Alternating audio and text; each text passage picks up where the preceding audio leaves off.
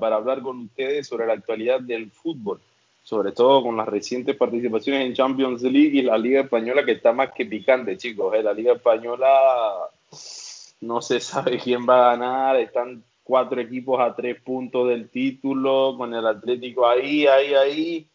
Viene de hacer buenos partidos, eh, se viene una jornada intensa, esta jornada 34 y lo que pintará para la jornada 35 donde chocan el Atlético y el Barcelona, pero ya hablaremos de eso en otra ocasión. El Real Madrid que saca un empate picante, picante contra el Chelsea, porque el Chelsea fue superior en el 80% del partido, también hay que hablar de eso.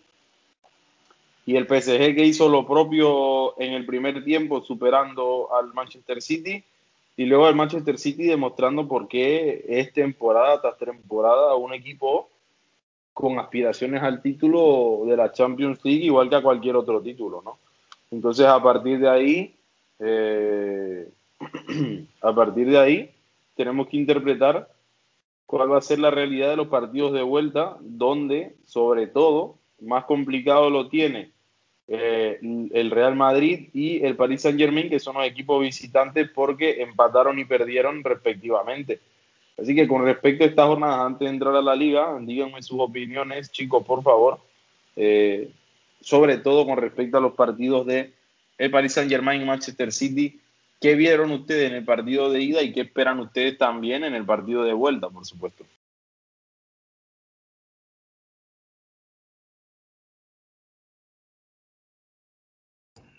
Ah, bueno, voy a empezar yo. Este, las sensaciones que me, las sensaciones que me dio el partido el PSG contra el City fueron un poco extrañas porque no fue el partido el partido que todos esperábamos, ya que se chocaban dos equipos de gran renombre con muy buenos jugadores. Fue un partido hasta un, un poco conflictivo, diría yo. Un partido de dos mitades, obviamente. Una donde el PSG fue superior al Manchester City no pienso que lo dominó, pienso que tuvo el gol y una ocasión, una ocasión clara, pero hizo los méritos suficientes para ir ganando el, al primer tiempo y un City que no tenía ni una sola idea de qué estaba haciendo en el primer tiempo. ¿Qué habrá hecho Guardiola en el entretiempo para cambiarle el tono al City? Eso sí me gustaría saberlo, pero este, el PSG me, me ha decepcionado porque fue un equipo que no supo jugar con la desesperación del City. A lo que me refiero es que el PSG ya ha llegado a una final de Champions. Se ha enfrentado a eliminatorias agónicas como la que, lo que sufrió ante el Barcelona y lo que sufrió ante el Bayern de Múnich esta temporada. Demostraban que era un equipo que por fin comenzaba a tener carácter. Y carácter fue lo que le faltó en la segunda parte del, del partido de ida. Ahí, ahí te empiezo discutiendo, la verdad, ¿eh? Te empiezo discutiendo desde ya. Para mí el PSG carácter no, carácter no ha tenido nunca, sinceramente. Yo no sé si ustedes pensarán lo contrario. Bueno, sí, yo, yo totalmente pienso que... No, eh, pero, carácter, carácter, porque es que contra el Barcelona y contra el Bayern Múnich simplemente fue que el Bayern Múnich no concretó y el Barcelona igual, porque no es que, es como estos equipos, tipo el, equipo del Cholo Simeone, que tú ves que realmente ellos están aguantando el partido, ¿sabes? Que ellos aguantan el encuentro. Si no es que simplemente el encuentro se dio de tal forma que lograron sobrevivir.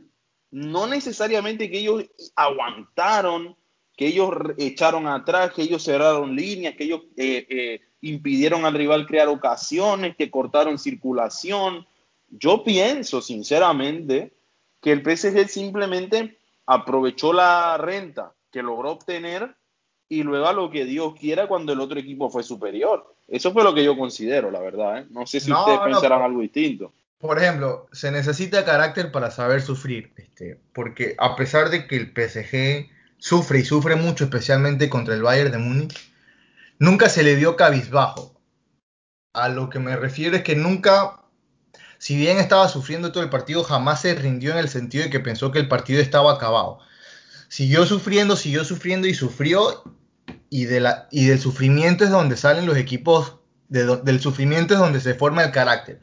¿Cuántas veces no ha sufrido las, las eliminatorias del Real Madrid de las tres Champions? ¿Cuántas veces no sufrió contra el Bayern, contra la Juve? Y el equipo sacó carácter. Pero, pero se ve algo distinto. Pero se o sea, cuando tú dices sufrir ahí, se sufre distinto. Histórico y el PSG pero, el, el PSG es un equipo que busca historia, pero para buscar historia necesitas ganar partidos y eliminatorias como la que ganó ante el Barcelona y contra el, y contra el Bayern de Múnich. Y en especial en eliminatorias con equipos de renombre y equipos con el que perdiste la final de la Champions y con equipos que te metió seis goles en tu casa hace un par de años atrás. Eso forma carácter. Si bien es cierto, fútbol no tenía porque el, Paris Saint Germain no ofreció mucho fútbol, eh, en especial contra el Bayern, pero te forma carácter y crea, crea ilusión en el equipo de que tú sabes que en verdad ha ocurrido un cambio y somos capaces de pasar al siguiente nivel. Creo que eso fue lo que le faltó al PSG en el segundo tiempo, en no saber cómo dominar y cómo mantener el resultado. Quizás. Pero una cosa ahí, Monte, una cosa ahí, vamos, una, una, una consulta. ¿Dónde se ha visto la mejor versión del PSG? También para ti, Aaron, la pregunta, ¿eh? ¿En casa o visitando? ¿Cuál es la mejor versión de este Paris Saint Germain? ¿En casa o visitando? Porque recordemos que este partido fue en casa del París. ¿Dónde se ve mejor ellos? Díganme ustedes, cualquiera de los dos, loco, no, no pasa nada. Eh, visitante. Fíjate en esto, entonces ahí yo creo que hay una, hay una clave para entender el futuro de la eliminatoria, por lo menos en las oportunidades que tiene el PSG de pasar. Que el PSG se ha visto inferior contra el Bayern y contra el Barça mucho más en su propio estadio que en el estadio rival. ¿Estamos de acuerdo en eso, Montenegro? ¿O, o tú consideras que no ha sido así? No, sí, pero también es circunstancial en el sentido de que al PSG le gusta más cuando tiene este, todo en contra. No sé si me explico. El PSG no es un equipo que sepa guardar el resultado. Es más, le Eso gusta. es cierto. Son muy de buscar el resultado, al contrario. Es más de buscar, es, es buscar la histórica antes de que mantener el resultado normal. Porque ante el, ante el Barcelona le metieron un baile al Barcelona en el partido de ida, pero fue porque el Barcelona llegaba como favorito, si se acuerdan, quizás no por mucho, pero sí por momento, porque el Barcelona está jugando su mejor fútbol de la temporada. Y resulta que llegó el, el PSG que, estaba, que venía sufriendo en la Ligue 1, empezando con Mauricio Pochettino, y la gente estaba comenzando a crear ilusión en el Barcelona. Entonces, el PSG se comenzaba a sentir menos, y cuando el PSG se convierte a sentir menos, es que sorprende, se siente a gusto siendo un equipo, se siente a gusto no siendo el favorito el PSG. Con el Bayern de Múnich le pasó lo mismo. Era un equipo que no, no se sentía favorito y le gusta no sentirse favorito, que se- le gustaba pegarle al contragolpe y que el rival le propusiera porque él era el que debía proponer y el ¿Y acá quién es el favorito? Entre el PSG y el City, para ti, ¿quién es el favorito? debía haber sido es que ahí sí lo tengo más difícil porque para mí ningún equipo de los dos es particularmente favorito pero pienso que la eliminatoria estaba 50-50 pero más decantada por el PSG por el momento anímico que enfrentaban venían Yo de- diría que por haber llegado a la final de Champions del año anterior, el PSG era más favorito que el, que el Manchester City. Sí, Esa es mi pero opinión. Si, lo- si te pones a analizar, el PSG no está, está sufriendo en su liga, sufrió ante el Bayern y sufrió ante el Barcelona para pasar y se tuvo que Pero vestir ya llegó. Nada. Pero ya llegó. Pero Eso no, no había pasado, Eh, no le ha pasado al City. Pero es que lo que pasa es que yo siento que la palabra no es tanto carácter. Yo siento lo que lo que le faltó fue experiencia, saber cómo llevar los tiempos de cuando están en inferioridad o cuando están en superioridad. Porque esa, esa parte, el PSG para mí nunca ha sido un equipo que, se, que sea la épica de, de ser un equipo a los Cholo Simeone. Para mí es un equipo sin falta de carácter. A ellos lo que le faltó No, para con fue- falta de carácter, con falta de con carácter. falta, sí. con- exacto, sí. con falta de carácter. Eh, el- el- decir que un- uno es favorito no, no es difícil. Ese partido está 50 y 50. Pero para ti, ¿quién, es- quién era? el- O sea, tú, si tú tienes que elegir uno de los dos equipos, ¿por, Por quién un- tú votarías? O sea, aunque sea por Yo un decía que el PSG 50.1%. ¿A quién, Yo- ¿A quién tú le darías la confianza? Al PSG. Yo también iba por el PSG. Pero es que ese es el punto. Ahí hay una. Ahí hay- bueno, no digas Iba Monte porque la, la eliminatoria no termina. Pero ahí hay un punto. Y es que, por ejemplo, Guardiola no ha pasado esta instancia con ningún equipo salvo con el Barcelona. O sea, no lo ha hecho ni con el Bayern ni ahora con el City tampoco. No había llegado hasta, hasta, hasta otra final. Entonces se entiende también, porque esa es una realidad, que le cuesta un poco más desde que salió del Barça esta clase de instancias. El punto entonces, o sea, la interpretación que quiero dar es que el PSG acaba de llegar. El equipo rival, que es el Manchester City, le ha costado llegar porque siempre terminan dando la campanada que, los que se enfrentan a ellos en cuartos. Entonces, desde mi punto de vista, por lo menos el 50.1% para pasar lo tenía el Manchester, el, el, el, PSG. Y el Manchester City no se puede descartar, porque es bien, es bien cierto que es un equipo entrenado por un señor, porque eso es un señor, eso es un experto en, en fútbol, eso no se le puede negar, que es Pep Guardiola y siempre da la, la campanada, ha demostrado ser de los mejores técnicos que pueden haber en la historia del fútbol, entonces no se le puede negar la posibilidad que tiene de pasar, aunque el pasado no haya sido tan bueno. Además de eso, Poquetino a Guardiola, yo creo que le ha ganado cinco veces de 20, me parece. Se han enfrentado como 20 veces ellos y le ha ganado cinco, o le ha ganado, le ha ganado poco menos, sí, cinco, y Guardiola le ha ganado 11. Era técnico. La que acaba de pasar. Un plantel muy inferior, era técnico de los Spurs.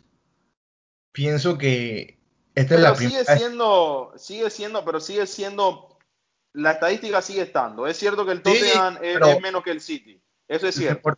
Pero los partidos importantes o los dos partidos más importantes que jugaron entre ellos los terminó ganando Pochettino, que pasó a la final de la Champions y no Guardiola. Eso es cierto, eso es cierto. En esa te la doy totalmente. Y ese es otro punto que incluso refuerza el hecho de que el PSG es un poco más favorito. Porque en una instancia como esta fue más Pochettino que Guardiola. Entonces, ¿cómo interpretamos lo, lo que sucedió realmente en el partido del PSG City? Lo interpretamos como una victoria total de Guardiola. Porque tenía más cosas en contra que a favor, definitivamente. ¿O no? Yo quisiera decir que Guardiola eh, ganó en esa parte porque no fue Guardiola, o sea, no fue tan Guardiola, porque yo siento que a él lo ha lastrado el hecho de que a veces los partidos lo quiere ganar desde la pizarra y a veces se va a lo muy ataque de técnico que trata de hacer arreglos y trata de sacar una idea nueva de planificación de juego y al final eso termina haciendo que el equipo no funcione o, que le cause algunos problemas en esta fase eliminatoria. Y yo pienso que eso de que él deje un equipo y que tenga un 11 que sea un 11 que él repita en los partidos y que vaya manteniendo una forma de jugar hace que el equipo se mantenga compitiendo a un mejor nivel, que mantenga a los jugadores como Foden, De Bruyne y Marge y que ya él mantenga un 11. Y, y, y él hizo un solo cambio y lo hizo porque Cancelo tuvo una amarilla, imagino que él no quería que el jugador quedara con, con una, una, roja o que, o que al final estuviera condicionado a la hora de presionar. Pero si Cancelo no hubiera tenido esa, esa amarilla, probablemente él hubiera acabado con esos mismos, esos mismos 11 jugadores. Pero es que también es cierto que el plantel del City, al ser tan extenso, le ha dado a él durante la temporada la facilidad de hacer esta clase de cosas ahora. Yo creo que no, no vamos a, a, negar que la plantilla del, del, City es una plantilla muy rica en futbolistas de ataque y en mediocampo, sobre todo de ataque, tienen un arsenal de jugadores del primerísimo nivel. Entonces Guardiola ahora, si ustedes se fijan en el partido, no, eh, no solamente aguantó mejor siendo el equipo que más defendía, por decirlo así, sino que también aguantó mejor siendo el, digo, no, no, solamente aguantó mejor siendo el equipo que más tenía el balón en el segundo tiempo, sino que también aguantó mejor siendo el equipo que más defendía. Porque cuando tenía que correr, en las ocasiones que tuvo que correr, aunque el PSG generó, porque sí generó y generó bastante, en el primer tiempo sobre todo, una ocasión muy clara y otra, otra, ocasión, otra ocasión que pudo haber terminado en más si, si Neymar toma mejores decisiones, el, City supo aguantar en defensa, cosa que los equipos de Guardiola normalmente no hacen. Los equipos de Guardiola saben aguantar en posesión, pero no en situaciones en las que su defensa se ve obligada a, a, relucir. Yo creo que es normal que nosotros veamos más a un equipo del Manchester City dominando el balón de manera absurda que un equipo del Manchester City aguantando situaciones de presión rival. Y en esta ocasión lo que tú decías yo lo respaldo, Guardiola es menos Guardiola en este partido, pero eso no está mal porque los cambios son parte del técnico también. Y él supo interpretar que ahora necesitaba hacer menos Guardiola y ser un poco más eh, eh, un, entrenador que exigía que sus jugadores fuesen más físicos. Pero Guardiola ha sido menos Guardiola durante toda la temporada. Estaba leyendo las estadísticas, no las tengo en mano, pero este es el equipo menos goleador de todos los equipos que Guardiola ha tenido bajo su mandato. Es un equipo que, si bien es un equipo muy bien trabajado, sólido en defensa, no, algo, no es algo tan característico del equipo de Guardiola, pero es un equipo que no golea tanto o no avasalla tanto a sus rivales. Un equipo bien trabajado que te gana los partidos con lo, no con lo justo, pero sino con, con lo con solidez, con solidez más que con, con sobradez. Correcto. Antes era muy sobrado y ahora es muy sólido. Correcto, exacto. Quizás es por la falta de un 9, aunque creo que Guardiola no quiere un 9 porque Gabriel Jesús estaba bien físicamente y ni siquiera lo puso de titular y tiene tiempo que no juega Agüero ni Gabriel Jesús. Pero Guardiola ha sido menos Guardiola durante toda la temporada y este, este, este enfrentamiento entre estos equipos me, me hace pensar que son dos proyectos similares que buscaron, que buscan lo mismo de maneras distintas a lo que voy. El PSG es un proyecto igual de inversión extranjera, lleno de petrodólares que busca ganar una Champions, pero lo buscó de manera totalmente distinta al proyecto, al proyecto del Manchester City. El PSG compró estrellas, compró, estrellas, llámese Ángel Di María, Cavani en su momento, Ibrahimovic, Neymar, Kylian Mbappé, lo cual siempre creaba ilusión en ataque, pero creaba un equipo desbalanceado, porque las reglas del fair play financiero siempre existieron, lo cual no le permitía al PSG tener un mediocampo de lujo o una defensa de lujo o un portero de lujo. Entonces era un equipo muy desbalanceado y de momentos. En cambio, el Manchester City buscó la solidez del plantel sobre, sobre, sobre superestrellas. Entonces, da, da para ver interesante qué proyecto es más exitoso a largo plazo porque si bien el City no tiene ni una superestrella verdadera al nivel de Neymar o Kylian Mbappé, sino que tiene muchos muy buenos jugadores, lo cuales le permiten tener un plantel más completo. Son dos maneras distintas de buscar un mismo objetivo, hay que ver cuál triunfa. Me parece que la idea del City fue la mejor a largo plazo, pero eso es algo que me llamó mucho la atención comenzando a ver la eliminatoria, me puse a pensar eso durante el partido y me quedé con esa idea. Sí, muy bien, es muy cierto lo que dice.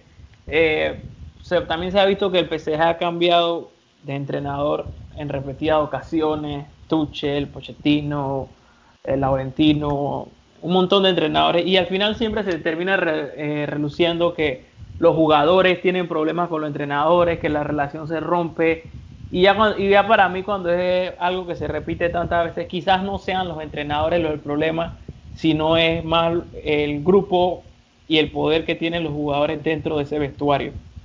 Pero hay que recordar que en la época de Slatan se decía que Slatan y Cavani no podían jugar juntos, que no se toleraban. O sea, es un equipo que siempre ha sufrido este poder de superestrellas que no le ha permitido, o sea, comprar superestrellas te genera marketing, te genera ganancias, te genera espectadores, pero en la cancha esos fueron los periodos que más sufrió el PSG. Este, para mí, para mí, me gustaría mencionar que para mí Mbappé y Neymar, a nivel de fútbol y a nivel de lo que han logrado, el PSG se le queda corto para ellos. No sé si ustedes opinen algo diferente o, piensen Quizás el PSG no, pero la liga sí. La liga en la que juegan no los permite por ejemplo, yo no puedo, yo sería, sería mentir decir que yo voy al Paris Saint Germain con regularidad porque los partidos no me apetecen, los que juegan. Entonces es una liga que tiene poca, poca audiencia, lo cual no te permite evaluar realmente qué tan buenos son. Entonces, no sé si el equipo, porque el equipo es un equipo grande que compite, dentro de todo siempre ha competido, a veces fracasas, normalmente fracasa, pero siempre es un equipo que compite. Pero creo que es la liga lo que se les queda pequeño. Y quiero dar uno, un último detalle. Se habla mucho de Mbappé, que es el jugador del equipo, que no sé qué cosa, que es la futura superestrella.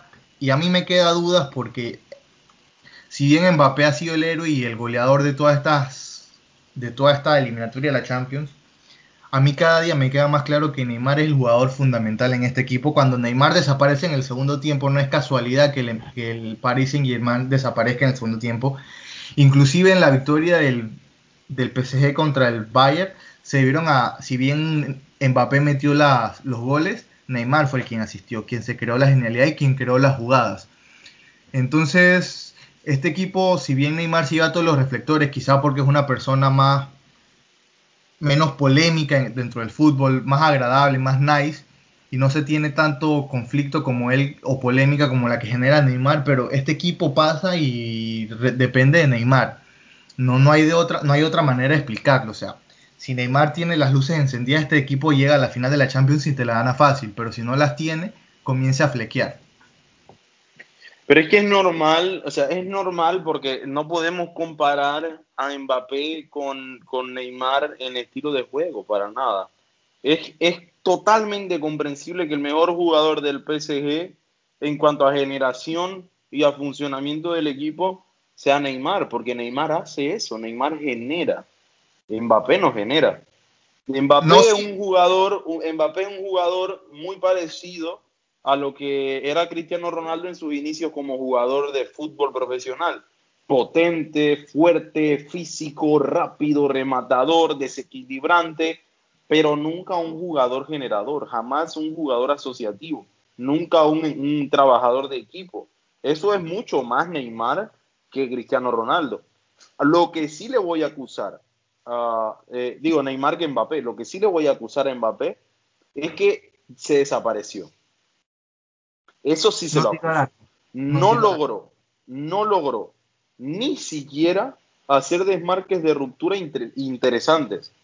No logró ni siquiera disparar a media distancia. El, el, planteamiento del Manchester City no lo, no lo anuló solamente, sino lo que sigue. Lo desbarataron totalmente, ¿sabes? y eso que el PSG dominó el primer tiempo. Pero aún así, o sea, Mbappé estaba fuera del partido. No sé, no sé realmente. Por eso, por eso si, si fue solamente el planteamiento de, de, Guardiola o también hay algo emocional o, o, mental de Mbappé en este partido, no estoy seguro, pero lo cierto es que lo desbarataron totalmente. Totalmente. Desapareció. también por esa parte se notó mucho que cuando, cuando después de la jugada del gol y, y se vio, el PSG se vio en inferioridad, no, no, lograban recuperar el balón y al final el Manchester City comenzó a mover mejor el balón. Se vio una frustración en los jugadores que a mí me sorprendió. Yo nunca pensé que, que Gana iba a perder la, la cabeza y cometer esa falta. creo que fue a De Bruyne, ¿no? Sí. Ah, no, fue a Gundogan. Ahora a, Gundogan, a Gundogan, a Gundogan, correcto, correcto. La falta a Gundogan es, es una polémica esa falta, ¿eh?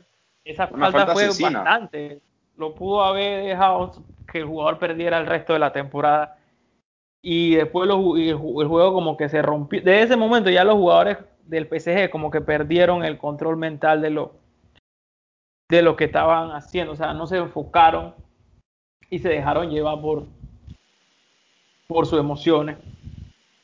Es que, es que, es que lo que tú dijiste al principio sobre el manejo emocional fue total. Eso fue lo que sucedió en, ellos. No supieron manejarse emocionalmente y a partir de ahí perdieron un montón. Esa es la verdad. Perdieron un montón porque, porque anímica, anímica y mentalmente no dieron. Es la realidad. Todo se ha dicho. Pero miren, chicos, además de esto, sí, dime, dime, dime. A mí no me sorprendió la falta de Gueye, este, en el sentido de que me parecía lógico que algo así iba a suceder, porque el dominio del mediocampo del City fue tal que el PSG estaba desesperado, porque el PSG no es un equipo que pueda dominar los partidos debido a su nivel de desbalanceado que está. El, PSG no tiene un mediocampo de, de lujo, tiene a un tipo que trajeron del Everton que a veces era titular, a veces no. Tienen a Berratti no, que... No, pero, pero Gueye, es muy bueno, no, es muy bueno. A lo que voy, déjame demostrar mi punto. El PSG tiene un mediocampo que es incapaz, incapaz de dominar, dominar tu mediocampo ante un equipo de verdad. Entonces, debido a lo que juega el PSG, porque no puede dominar un partido, tiene que jugar al contragolpe. Y cuando el contragolpe resulta que no te está saliendo, crean las, comienzan a venir las frustraciones y comienzan a venir las Pero no solo, no solamente es porque no tienen mediocampo que ellos juegan así, Monte, ¿eh? también, o sea, es cierto que no tienen el mejor mediocampo posible, pero recordemos que también lo que tienen es Mbappé, que es un jugador de velocidad, y María, que es un jugador de velocidad. Es un equipo que te va, y si te vas a Neymar, Neymar también es un jugador que, que, juega mejor con el balón en marcha que, que posicional. Es un equipo que busca la transición rápida de defensa. Exacto.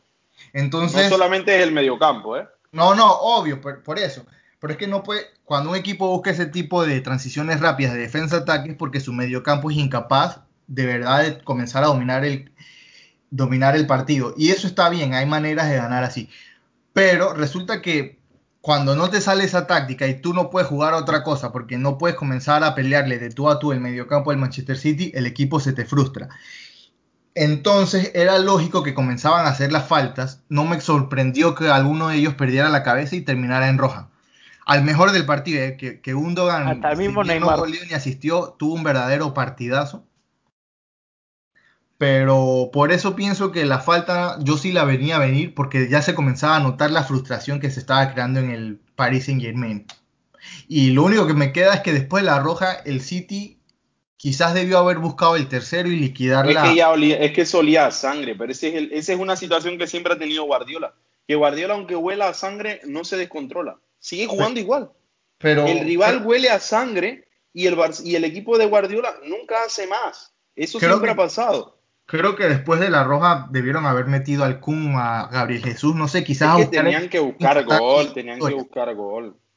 Sinceramente, yo opino, yo no sé si, si ustedes estarán de acuerdo, en que tenía que haber buscado gol, uno más por lo menos. Se acababa, se acababa todo. Con un gol más, lo más probable es que ahorita estuviéramos diciendo que la eliminatoria es total del Manchester City, pero no se sabe ahora porque dos goles el PSG puede meter. Estamos de acuerdo, pero en eso es donde comienza a venir la experiencia. Y Guardiola sabe que de todo este equipo que sacó titular, nada más habían en el plantel tres jugadores que han jugado una semifinal de la Champions. Fernandinho, el Kun que estaba en la banca y Kevin De Bruyne. O sea que es un equipo inexperto y al ser un equipo inexperto creo que Guardiola dentro de todo reculó y no quiso soltarle las riendas al equipo pensando en que en una transición rápida obviamente el Paris Saint Germain es capaz, es capaz de empatar del partido y poner la serie de manera más distinta en pinta la vuelta. Así que pienso que eso fue lo que le pasó a Guardiola.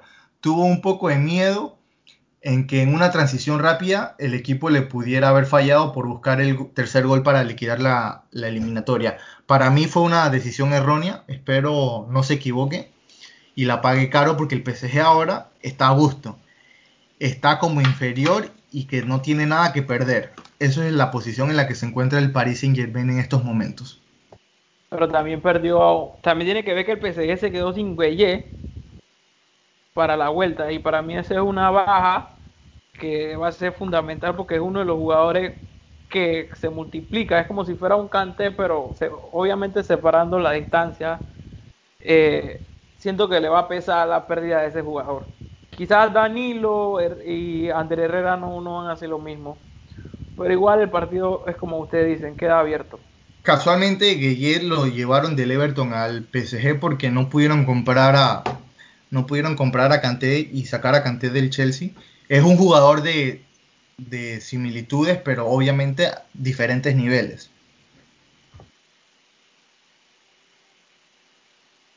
Total, o sea, total, total. Es que es la situación que te digo. Es complicado decir que el PSG tiene mal equipo porque no lo tiene. Es una cuestión más de que no controlan esta situación. No controlan esta situación. No lo controlan. Entonces, a partir de ahí es necesario ver cómo se va a enfocar la siguiente parte de la eliminatoria. ¿Qué es lo que piensan ustedes? Yo por lo menos pienso sinceramente que la eliminatoria va a estar más cerrada en el partido de vuelta de lo que aparenta, ¿vale?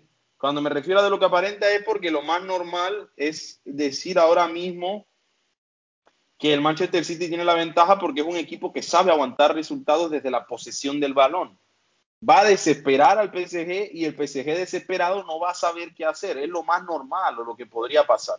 Yo creo que todos estamos de acuerdo en que es una de las impresiones o lecturas que se le puede dar al partido de vuelta. Pero también es cierto que si Neymar logra o Mbappé logra generar una ocasión de gol y la concretan, el Manchester City es el que va a pasar de estar como claro dominador a equipo en peligro. Porque a diferencia del Manchester City, el PSG sí huele la sangre. Y cuando la huele atacan más y más y más. En cambio, el, el City cuando huele sangre se mantiene igual. Y eso, competitivamente hablando, puede costar un poco. Yo considero que la eliminatoria está más cerrada de lo que aparenta. Bastante más.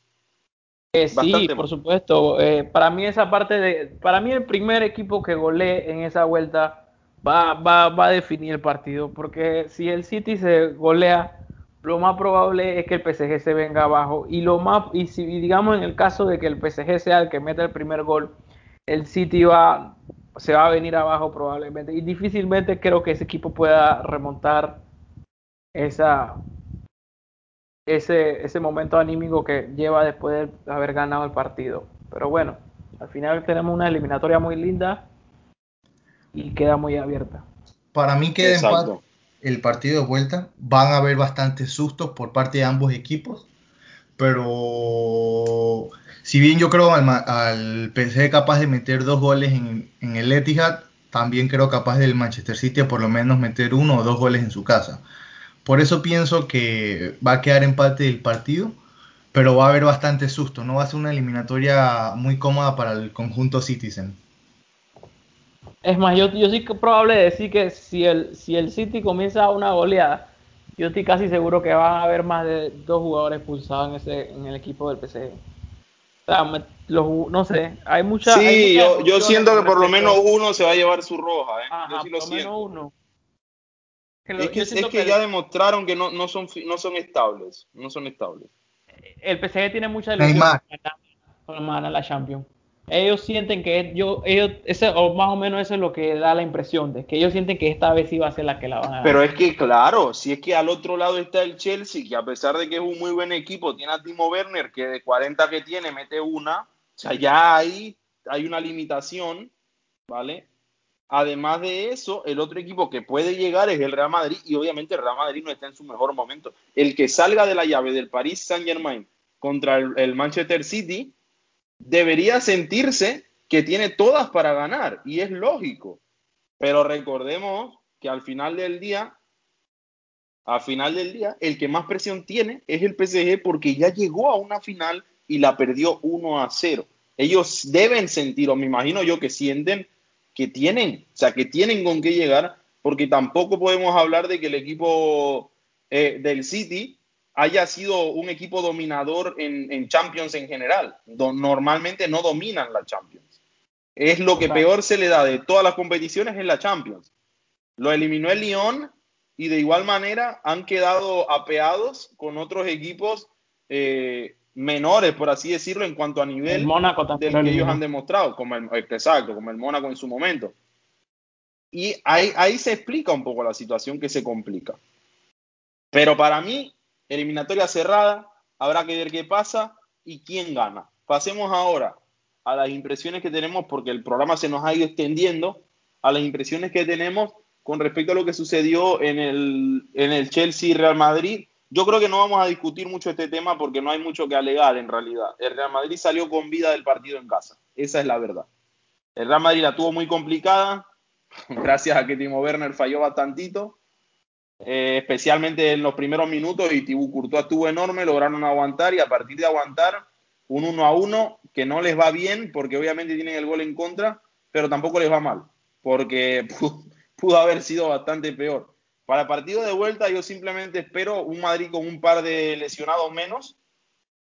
Quizá que Marcelo no juegue, esa sería una gran ventaja para el Madrid, porque Marcelo sí está complicado ahora mismo.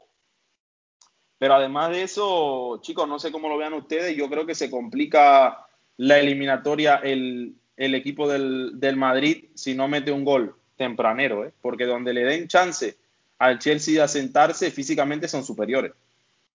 Físicamente son muy superiores.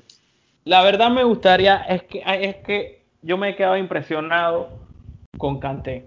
yo sé que es un jugador que tiene un buen recorrido y, su, y su desempeño en el Leicester fue excelente. Pero lo que él hizo en ese, en ese partido para mí fue excepcional. Es la primera vez que yo veo que un mediocampista logra, eh, logra hacerle frente para mí al mejor mediocampo que hay ahora mismo, que es el de el de Modric, Casemiro y Kroos. Creo que es el mejor mediocampo. Y es que lo hizo solo. Es lo, que lo hizo solo. Lo hizo solo. O sea, literalmente él logró maniatar. O sea, una, hay que darle una mención honorífica. Yo si te soy sincero, no sé si eso se va a repetir. Realmente te lo digo, ¿eh? Es complicado que se repita, no por la calidad de Kanté, porque Kanté es muy bueno, pero también sucede que Cross, Modric y Casemiro se sentarán, me imagino yo, con el cuerpo técnico de Real Madrid a entender qué fue lo que hizo Kanté. O sea, no es como que ellos van a decir, juguemos la semifinal sin entender qué sucede. Seguramente van a sentarse a hablar de lo que sucedió, creo yo, ¿no? No sé si ustedes pensarán lo mismo. Y a partir de ahí, vamos a tener que ver si Kanté es capaz de repetir estas acciones porque calidad la tiene como mediocampista, es una bestia, es algo brutal. Yo creo que es el mejor mediocampista defensivo junto a Casemiro que hay. Y entonces a partir de ahí se puede entender. El asunto será ver qué tanto aguanta, ¿eh? porque ahí es donde está la situación. ¿Qué tanto aguanta? ¿Ya? Porque no, no, no es suficiente o no va a ser suficiente en un partido como este lo que puedan ofrecer únicamente por el aguante de Canté. Estamos hablando de unas semifinales de Champions. Si dependemos solo de Canté y Werner vuelve a fallar lo que ha fallado, es probable que el Madrid tenga un mejor día y no pase, y no pase lo que pasó. Porque ahora la circulación del juego la cortó totalmente eh, Canté y eso impidió que Modric y Kroos generaran. Y hasta en salida y a partir juego. y además lo que dio en salida, lo que dio en salida porque oh, sí, sí, total. Horrible. Pero bueno. El asunto del Madrid pasó porque Kanté se comió a, a Kroos. Y todo depende, en verdad, de cómo llega el Madrid físicamente al partido de vuelta contra el Chelsea. Este, hay que recordar que ahorita mismo, hoy acaba de empatar, acaba de perder el Barcelona, o sea que hay liga y el Madrid va a tener que jugar un partido muy importante este fin de semana en la liga para después esperar de nuevo en el partido de vuelta contra el Chelsea. Hay que esperar porque el Madrid ahorita mismo no tiene mucho para estar rotando. Al menos no si quiere competir en las dos, en las dos competiciones. va a tener que sacrificar sí o sí la liga para tratar de buscar el partido contra el Chelsea. Porque si se la juega a los dos, va a pasar lo que pasó en el partido de ida y se van a comer el mediocampo porque el Madrid no está bien físicamente. Cross no está bien físicamente, se le notaba cansado y una vez tú anulas a Cross, es más difícil, es, difícil el saque de pelota del Madrid. Entonces, cuando tú anulas a Cross, poco a poco vas anulando a Modric y después Casemiro que defiende. ¿Cómo vas a defender cuando te están llegando por todos lados? Casemiro es un monstruo, pero no puede, no puede. Kanté solo tuvo dos malas jugadas en todo el partido. Una al inicio cuando iba 0 a 0 que se la entrega en un mal saque a Vinicius que después Vinicius no sabe hacer qué hacer con ella. Y en otra, en un contragolpe que le tira un pase largo a, Werner, que lo más seguro es que lo, hubiera, que lo hubiera fallado, porque Werner ahorita mismo no mete un gol ni al arco iris. Pero aparte de eso, Kanté se comió la media cancha, el mejor, el mejor de la cancha sin duda. Y, y, el Madrid tiene que comenzar a ver si llega Fede Valverde, se recuperará, creo que tiene coronavirus, si, si podrá dar si podrá dar negativo para el partido del, Chelsea porque necesita algo en Madrid. Necesita oxígeno, se le nota que es un equipo cansado. El problema es que si no juega Marcelo, ¿quién va a jugar? Creo que Mendy no va a llegar al partido. No estoy seguro, no sigo este, las noticias madridistas, pero no tiene mucho más que, que poner el, el Real de Madrid. Entonces, todo depende del estado físico. Eso sí, me voy a mojar. Sea Real Madrid o sea Chelsea, el campeón sale de esta, de esta llave no me cabe duda. También hay que mencionar que por parte del Madrid me gustó el desempeño de Militao. Es un central que fue, la verdad, bastante cuestionado sobre su, su partido, pero la verdad no tuvo muchos juegos y no se le dio tanta continuidad al jugador. Y ahora que el jugador está teniendo continuidad, está demostrando un gran nivel. No podemos decir que el nivel de, a nivel de ser mejor central, pero está cumpliendo y, y ganó casi todas las barridas, buenos despejes, buenas intersecciones, no hizo falta casi. Y eso hay que mencionarlo. Sí, en realidad el partido, el partido pues está abierto, realmente está abierto porque hay muchos factores de los que depende que un equipo gane o gane el otro. Esa es la realidad. ¿Vale? Esa es la realidad. La diferencia más grande, vuelvo a repetir, es el estado físico. El Chelsea tiene más jugadores y más variables con cuales descansar su equipo que el Madrid en estos, en estos momentos. Este, mm, no sé qué más quisiera decir. Pienso que. Con, con, respecto a eso, creo que ya hemos hablado bastante. Porque no, no, hay mucho más en lo que ahondar. ¿Sí? Me gustaría destacar otra sola cosa. Este, Mason Mount, si bien tuvo un verdadero partidazo, tenía vuelto loco a toda la gente en esa banda. Y no sé si, ¿qué ustedes dicen de las polémicas? Para mí no hay falta en el gol de Benzema, no la veo. Y sobre el supuesto... No, eso, eso solamente fue un golazo y ya está, eso no fue más nada que eso. Sí, sí, pero hay gente que dice que hubo falta, todo eso. Yo que soy conocido como antimadridista veo que no hay falta, gol claro de Benzema. Y sobre el supuesto, sobre el supuesto penal sobre Chilwell, veo por qué se podría cantar, pero tampoco lo veo tan claro para cantarlo. Si lo hubieran cantado no me hubiese sorprendido, pero los jugadores del Chelsea supieron muy poco vender esa falta y no la reclamaron. Sí, si ni siquiera los medios ingleses hablaron sobre esas dos faltas, la verdad, si la hubieran pitado, bueno, son pitables, pero si no, tampoco, no, no, fueron tan determinantes en el juego. Eh, también hay que mencionar que hoy creo que salió que Carajal se va a perder toda la temporada porque creo que tuvo una ruptura muscular. No sé qué tanto vaya a pesar esa baja. Pienso que si el Chelsea plantea el partido igual, probablemente no lo gane. Tuchel tiene que hacer algo diferente. Si logra hacer algo diferente y que le funcione, probablemente logre pasar. Estoy en desacuerdo, en verdad creo que Tuchel es un técnico muy, muy, muy inteligente. Pienso que leyó el partido y lo que necesitaba el Chelsea a la perfección el problema que tuvo Tuchel es que el, delantero no le rindió, para ser sincero, porque Werner mete esa y, ya está. Creo que el Madrid comenzaba a sucumbir. Pero creo que vamos a ver un partido similar desde la proposición, no sé desde la ejecución. El Chelsea va a buscar de nuevo anular el mediocampo del Madrid. Y hasta creo que va a ser un partido similar, quizás con alguna que otra variante me gustaría que entrara, en vez de Pulisic, que mete un golazo, pero me gustaría que entrara Hakim Ziyech, pienso que puede brindar algo diferente. Y que pudiera es que puede, pero ahí, ahí se complica un poco también la formación del partido que va, que va a proponer el Chelsea, porque si el Chelsea empieza a proponer un partido lento, entonces Cross, Casemiro y Modric van a ser superiores, ¿sabes?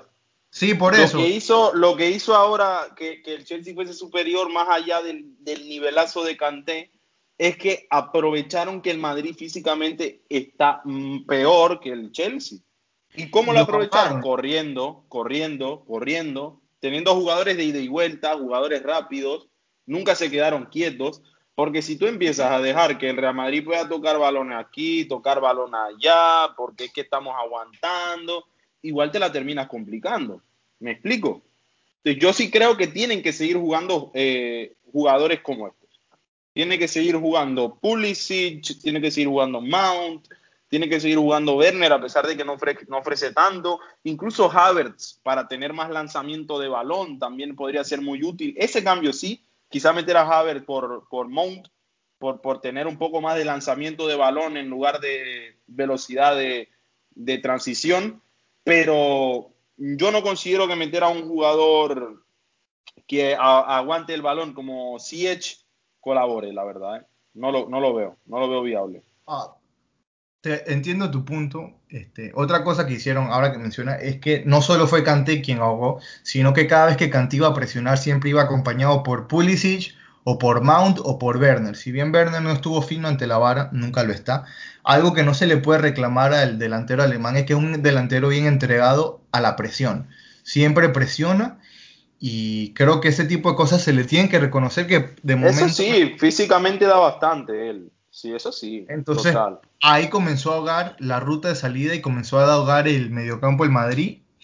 y después cuando le entregaba tenía un Marcelo que ya pensé que, yo sabía siempre, supe que Marcelo no era, era mejor atacando que defendiendo, pero ahora es que Marcelo parece que no es capaz de atacar y me parece muy llamativo. Me parece a mí que fue por el error de la alineación. Yo siento más que fue la alineación, meter a Marcelo como interior, porque esa era la posición que estaba ocupando. Yo creo que ahí se equivocaron. Cuando pero lo pusieron aquí, de doble... Ajá, eso es lo que yo digo. Aquí no, pero cuando no, no, no había otra opción. O sea, no había otra manera. Era lo que había que hacer, era ponerlo. Eso yo ahí no la voy a discutir. No había más nada, la verdad. Pero eh, cuando Marcelo ha jugado, al contrario, con Mendy y luego el adelantado como una especie de extremo, se ha visto un Marcelo mucho mejor que, que, este, que este Marcelo. O sea, es a lo que me refiero, lo que intento Sí, sí. dar a entender. Asumo Que que Marcelo teniendo que cubrir su espalda, F. O sea, no, no, no funciona. Nada, nada, nada. no sé si quieras cambiar la alineación, tipo volver al 4-3-3 y Chicos. quizás volver a poner No, a- Marcelo, Marcelo no podría, es que Marcelo no puede jugar para cubrir espalda, ¿eh? Marcelo Aparte- tiene dos opciones. aparte con el o nuevo tema juega este con de la Mendy en la espalda o no juega. Esa es la única manera en la que acabando el juega. tiempo. Sí, sí. Aparte con el tema de que Marcelo lo más probable es- sale que tiene que participar en le- elecciones locales en España, parece que se perderá el partido. Tocará poner a Odriozola en banda contraria, no sé qué se le ocurrirá a Zidane. No, yo me imagino que será Nacho. Me imagino que será Nacho, que se hará un movimiento porque creo que Varane regresa, no estoy seguro. No, no, no estoy muy enterado. Eh, eh, pero no, no creo que vaya a ser él el que, Odriozola el que juegue en esa banda. eh. A lo mucho podría ser Carvajal incluso, pero se perdió la temporada, así que no va a ser Carvajal. Pero no creo, sinceramente, que vayan a dejar a, a Odriozola jugando en esa banda, porque si con la banda derecha no tiene abasto, ahora con la banda que no domina, se va a complicar mucho si si hace eso, la verdad, ¿eh? Pero vamos, vamos a cambiar el tema, ¿eh? Porque nos hemos quedado en esto y creo que podemos hacer un programa el lunes para hablar ya de lo que van a ser los partidos. Sí, sí, me Vamos a, a- a la liga, a la liga, para terminar con, con- con el programa, porque Aaron tiene que ir a cenar, ¿eh? para terminar con el Ajá. programa. ¿Cómo Yo también ustedes tengo- ven que hay cuatro equipos ahora a tres puntos y cualquier cosa puede pasar porque dos de los primeros, los, los- cuatro primeros equipos tienen enfrentamiento directo entre dos de ellos? ¿Cómo, cómo ustedes interpretan esta situación? ¿Cómo se interpreta este evento? Porque es una locura total desde mi punto de vista en la Liga Española, nunca antes visto que hayan cuatro equipos peleando en las últimas cinco jornadas. Siempre ha sido Madrid y Barça y alguna vez ha estado entre ellos el Atlético. Pero lo normal es que sea solo Madrid y Barça. Ahora está hasta el Sevilla y ojito porque el Sevilla juega contra el Madrid lo puede sacar de la lucha. O viceversa, Madrid puede sacar también al Sevilla de la lucha. Todo dependerá de qué equipo sea el que llegue. Pero se ve realmente complicado eh, definir quién va a ser el, el campeón. Para Aarón es claro que el campeón va a ser el Atlético. Lo ha dicho muchas veces ya. Eso está claro. Aarón dice que el campeón es el Atlético. Yo opino que el título se lo, puede, se lo va a llevar el Real Madrid, pero sinceramente lo opino como fanático. Desde un punto de vista eh, objetivo, la verdad es que no podría dar ningún nombre, porque está demasiado cerrado, hermano. Vea, lo veas como lo veas, no hay, porque se va a enfrentar el Atlético y el Barça. Si gana el Barça, se pone primero. Si gana el Barça, se pone primero. Pero, pero, si empatan, el que gane del Madrid y el Sevilla, entonces se va a poner primero. Podrían empatar sí. bien. Y, y, bueno, claro, que ellos también pueden empatar, eso es lo que iba a decir. Ahora, si empatan los dos, los dos partidos, seguimos iguales. Entonces, hay tantas posibilidades en la jornada 34 y 35 que yo pienso que se define en la 38, sinceramente. Yo opino que se define en la 38. Esa es mi opinión. No sé ustedes cómo lo vean, ¿eh?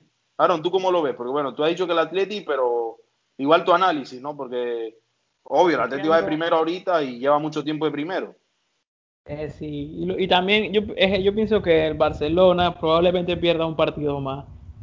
Y el Madrid, el- también. sí, eso lo te iba a decir. El Madrid tiene mucha pinta de que puede perder un partido más. Pero ahora, ahora viéndolo como está, el Sevilla puede ser un equipo que pueda aspirar al título, porque la verdad no tiene un calendario tan difícil y es un equipo que tiene un buen nivel de fútbol. es que el partido eh, complicado de ellos realmente contra el Madrid. Exactamente. sería, sería una épica si el, si el Sevilla gana el título de Liga. Pero aún sigo manteniendo mi, mi perspectiva. Yo pienso que los, partidos los partidos que le, que, le, que le quedan al Atlético son, son sencillos. Sería, muy, sería muy bonito si gana el, el partido el, el, la Liga del Sevilla. Eso sería muy lindo. como fanático de Madrid y todo, pienso que sería muy lindo. Claro que quiero que gane en Madrid, es obvio, pero sería algo lindo, ¿no crees, Monte, también? Que sería algo que uno diría, wow, me gustaría. A Sevilla ganar la liga, un equipo que compite con un presupuesto, con, con un presupuesto menor. Además de todo, viene luchándola desde siempre, porque ha sido un equipo que siempre la ha luchado, todas las temporadas está ahí, peleando aquí, peleando allá, y ahora concretan. O sea, a mí, a mí, me, a mí me parece honestamente que sería una belleza que la liga terminara con, a, manos del Sevilla a nivel emocional. Honestamente lo digo, ¿eh? me parece una belleza. El problema del Sevilla es que tendría que este, remontar tres posiciones y eso ya es bastante complicado cuando te quedan pocas jornadas de liga. Me gustaría que ganara el Sevilla de un término neutral porque ustedes sabrán, yo aquí no soy aficionado de ningún equipo en España. Si tuviera que tenerle cariño a un equipo, sería el Bilbao por Marcelo Bielsa y ni tanto, o el Real Betis porque siempre me ha parecido un equipo interesante el Betis, pero tampoco es que le tengo mucho cariño. Eh, yo hubo campeón, la verdad es que no tengo idea, creo, yo estaba en el bote que el Barcelona iba a ser campeón de liga porque por momento y por estado anímico, porque después de ganar la Copa del Rey, que es un título el tercero menos importante, pero al Barcelona lo que se, lo que se significaba ganar la Copa del Rey en término anímico era muy importante. Entonces pensaba que el Barcelona iba a generar momento para hacerse campeón de la liga, pero hoy me defraudó. Y creo que me voy a montar en el bote con Aarón y pienso que el Atlético de Madrid va a hallar la manera de, de empatar contra el Barcelona. Y el problema que yo tengo con el Madrid es que lo veo cansado. Pienso que van a volver a perder puntos. Y por eso mismo es que pienso que el Atlético de Madrid será campeón de la liga. No. Pienso que ni te preocupes. Lo más probable, o sea, yo soy fan del Barcelona, pero siendo objetivo y como comentador y panelista de este programa, yo, yo, yo espero, bueno, no es tanto como un esperar, sino lo que pienso que va a pasar es que, y, lo más probable, creo yo, es que el Barcelona pierda un partido más y el Real Madrid pierda otro partido. Y que lo más probable es que aunque el Barcelona gane el partido contra el Atlético, el Atlético al final ese partido no determine tanto para aspirar al título de campeón de liga. Porque los partidos que le faltan al Barcelona y al Real Madrid, en la verdad son difíciles. Son difíciles.